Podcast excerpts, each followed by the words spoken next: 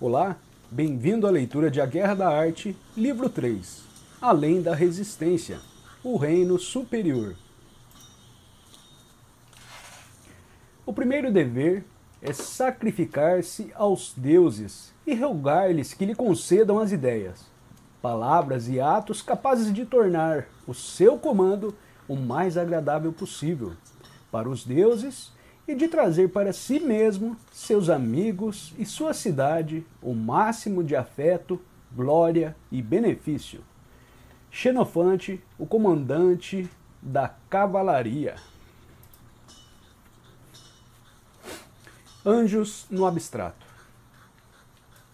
Os próximos capítulos serão acerca daquelas forças psíquicas invisíveis que nos apoiam e nos sustentam em nossa jornada para nós mesmos.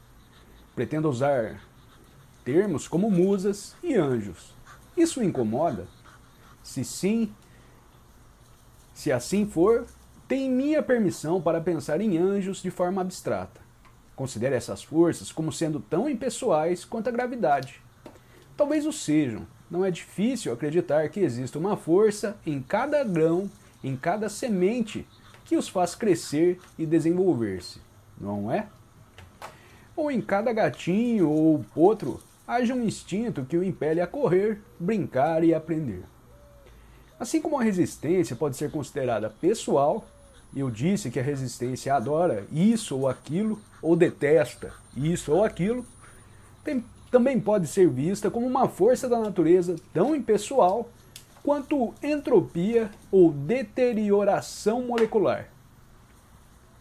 Da mesma forma, a vocação cresce por ser idealizada como pessoal, um espírito ou gênio, um anjo ou uma musa, ou como impessoal, como as marés ou os trânsitos de Vênus. Funciona dos dois modos, desde que estejamos à vontade com a ideia. No entanto, caso você não aceite bem a ideia de outras dimensões em nenhuma forma, pense nela como um talento, programado em nosso genes pela evolução. O ponto para a tese que procuro apresentar é que há forças que podemos considerar nossas aliadas, assim como a resistência trabalha para nos impedir e nos transformarmos naquilo que nascemos para ser. Forças iguais e contrárias contrapõem-se a ela, são nossos aliados e anjos. Abordando o mistério. Por que ressaltei o profissionalismo com tanta ênfase nos capítulos anteriores? Porque o mais importante a respeito de arte é trabalhar. Nada mais importa exceto sentar-se todo dia e tentar. Por que isso é tão importante? Porque quando nos sentamos diariamente e continuamos a labutar, algo misterioso começa a acontecer. É iniciado um processo pelo qual, inevitável e infalivelmente, o céu acorre em nossa ajuda. Forças ocultas adotam nossa causa. O feliz acaso reforça nosso interno. Esse é o outro segredo que os verdadeiros artistas conhecem e os aspirantes a escritores não. Quando nos sentamos diariamente e fazemos nosso trabalho, o poder se concentra ao nosso redor.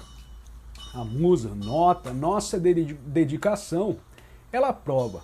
Aos seus olhos, nos tornamos merecedores de seu favorecimento. Quando nos sentamos e trabalhamos, nos tornamos algo como um bastão magnetizado que atrai malhas de ferro. As ideias vêm, os insights acumulam-se.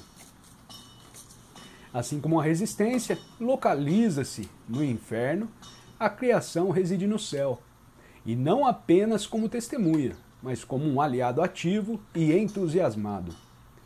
O que domino, o que denomino profissionalismo, outra pessoa pode chamar de código do artista ou procedimento do guerreiro. É uma atitude caracterizada pelo serviço e ausência do ego. Os cavaleiros da Távola Redonda eram simples e modestos, no entanto, duelavam contra dragões, nós também enfrentamos dragões. Criaturas mitológicas soltando fogo pelas ventas que devemos combater e vencer para obter o tesouro de nosso eu em potencial e para libertar a donzela, que é o destino e o plano de Deus para nós mesmos.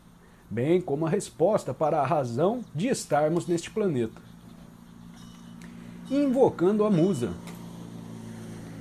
A citação de Xenofante, que abre esta sessão, vem de um folheto chamado O Comandante da Cavalaria, no qual o célebre guerreiro e historiador oferece ensinamentos àqueles jovens cavalheiros que aspiravam a ser oficiais das tropas atenienses. Ele declara que o primeiro dever do comandante, antes de mandar limpar um estábulo ou buscar financiamento junto ao comitê de defesa, é sacrificar-se aos deuses e invocar sua ajuda. Eu faço o mesmo. A última coisa que faço antes de me sentar para trabalhar é fazer minha oração à musa. Rezo em voz alta, com grande fervor, somente então começo a trabalhar. Quando eu tinha quase 30 anos, aluguei uma pequena casa no norte da Califórnia. Mudei-me para lá para terminar um romance ou me matar tentando. A essa altura eu já havia estragado um casamento com uma jovem que me amava de todo o coração, mandando duas carreiras pelos ares, blá blá blá e etc. Tudo porque, embora eu não tivesse nenhum conhecimento disso, na época eu não conseguia lidar com a resistência. Eu tinha nove décimos de um romance terminado e outro praticamente pronto quando os atirei na lata do lixo. Não conseguia terminá-los, não tinha a garra necessária. Ao ceder à resistência dessa forma, tornei-me presa de novo, presa de todo vício, distração e qualquer mal já mencionado até aqui. Todos levando a lugar algum. Acabei indo parar naquela sonolenta cidadezinha da Califórnia, derrotado, com minha caminhonete Chevrolet, meu gato Mo e minha velha Smith Corona. Um sujeito chamado Paul Rink morava mais embaixo na mesma rua. Procurei-o. Ele está em Big Sur and the Oranges of Yellow Nimus, Bush de Henry Miller. Paul era escritor, vivia em seu trailer, Mob Dick.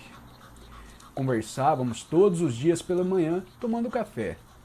Ele despertou meu interesse para todos os tipos de autores, de quem eu nunca ouvira falar, e me deu lições de autodisciplina, dedicação, falou-me dos males do mercado.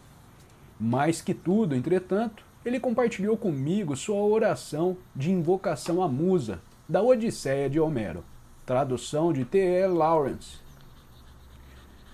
Paul datilografou-a para mim em sua Hamilton manual, ainda mais antiga do que a minha máquina de escrever. Eu ainda tenho. Está amarela e ressecada. O menor sopro a transformaria em pó. Em minha pequena casa eu não tinha TV, nunca li um jornal ou ia ao cinema. Eu apenas trabalhava. Certa tarde eu martelava as teclas de minha máquina no pequeno quarto que convertera em escritório quando ouvi o rádio do meu vizinho tocando lá fora. Alguém declamava em voz alta para preservar, proteger e defender a Constituição dos Estados Unidos. Saí. O que estava acontecendo? Não ouviu? Nixon caiu. Já tem outro lá. Eu perder o caso Watergate completamente. Estava determinado a continuar trabalhando, fracassara tantas vezes e causara tanta dor a mim mesmo e às pessoas que amava, que achava que se estragasse tudo dessa vez, teria que me enforcar. Na época, eu não sabia o que era resistência, ninguém me instruía sobre o conceito. Eu assentia, entretanto, com toda a sua força. Eu assentia como uma compulsão à autodestruição. Não conseguia terminar o que começara, Quanto mais perto eu chegava, mais e novas formas eu encontrava de estragar tudo. Trabalhei 26 meses sem parar, tirando apenas dois para fazer uma economia com um trabalho temporário no estado de Washington. E finalmente, um dia, cheguei à última página e datilografei. Fim. Na verdade, nunca encontrarei um comprador para meu livro nem para o seguinte. Ainda se passaria 10 anos até eu conseguir meu primeiro cheque por algo que havia escrito e mais 10 até um romance.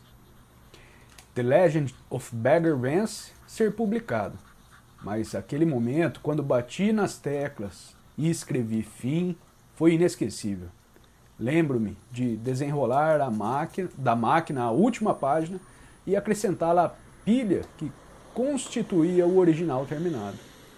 Ninguém soube que eu havia terminado, ninguém se importava. Mas eu sabia. Senti como se um dragão contra o qual lutara toda a minha vida tivesse simplesmente caído morto aos meus pés e bafejado seu último suspiro. Descanse em, Descanse em paz, desgraçado. Na manhã seguinte fui ao trailer do Paul para tomar um café e contei-lhe que havia terminado. Melhor para você, disse sem levantar os olhos. Comecei o próximo hoje. Invocando a Musa, parte 2. Antes de conhecer Paul, nunca ouvira falar nas musas. Ele me iluminou. As musas são nove irmãs, filhas de Zeus e de Mnemocine que significa memória. Chama-se Clio. Exato, Thalia, Terpíscore, Calíope, Polímnia, Euterpe, Melpomene e Urânia. Sua função é inspirar os artistas. Cada musa é responsável por uma arte diferente. Há um bairro em Nova Orleans onde as ruas têm os nomes das musas. Eu já havia morado lá e não fazia a menor ideia. Achava que era apenas nomes esquisitos. Eis o que, so o que diz Sócrates em Faedra, de Platão, sobre o nobre efeito da loucura enviada pelo céu. O terceiro tipo de possessão e loucura é a possessão pelas musas, quando se apodera de uma alma virgem e meiga, enleva-o a uma expressão inspirada de poesia lírica e outros tipos de poesia e glorifica incontáveis façanhas de antigos heróis para conhecimento da posteridade. Mas se um homem chega à porta da poesia, intocado pela loucura das musas, acreditando que apenas a técnica fará dele um bom poeta, ele e suas sãs composições nunca atingem a perfeição, mas são completamente eclipsados pelo desempenho do louco inspirado. A maneira grega de compreender o mistério era personificá-lo. Os antigos pressentiam as poderosas forças primordiais do mundo para torná-las acessíveis. Conferiam-lhes rostos humanos. Chamavam-nas de Zeus, Apolo, Afrodite. Os índios norte-americanos sentiam o mesmo mistério, mas representavam-nos em formas anímicas Professor Urso, Mensageiro Falcão, Trapaceiro Coiote. Nossos ancestrais eram profundamente cônscios das forças e energias que não pertencem a essa esfera material, mas a outra mais elevada e mais misteriosa, em que eles acreditam a respeito dessa em que eles acreditavam em relação a respeito dessa realidade superior. Primeiro, acreditavam que a morte não existia lá. Os deuses eram imortais. Os deuses, embora semelhantes aos humanos, são infinitamente mais poderosos. É inútil desafiar sua vontade. Agir com uma atitude arrogante em relação ao céu é atrair a desgraça. O tempo e o espaço exibem uma existência alterada nesta dimensão superior. Os deuses viajam com a rapidez do pensamento. Podem prever o futuro, alguns deles, e embora o dramaturgo Agaton nos diga Somente um poder é negado aos deuses: desfazer o passado. Os imortais podem fazer travessuras com o tempo, como nós mesmos, às vezes, em sonhos e visões. O universo, segundo os gregos, não era indiferente. Os deuses interessam-se pelos problemas humanos e intercedem para o bem ou para o mal em nossos desígnios. A visão contemporânea é que tudo isso é encantador, porém absurdo. Será mesmo? Então responda isso. De onde Hamlet veio? De onde veio Par Partenon? De onde veio o nu descendo uma escada? Encerramos aqui a leitura da primeira parte do terceiro livro. Deixo o convite para você se inscrever no canal, Segue o link dessa playlist para você acompanhar a leitura na ordem correta. Desejo a todos um ótimo dia, um grande abraço e até o próximo capítulo.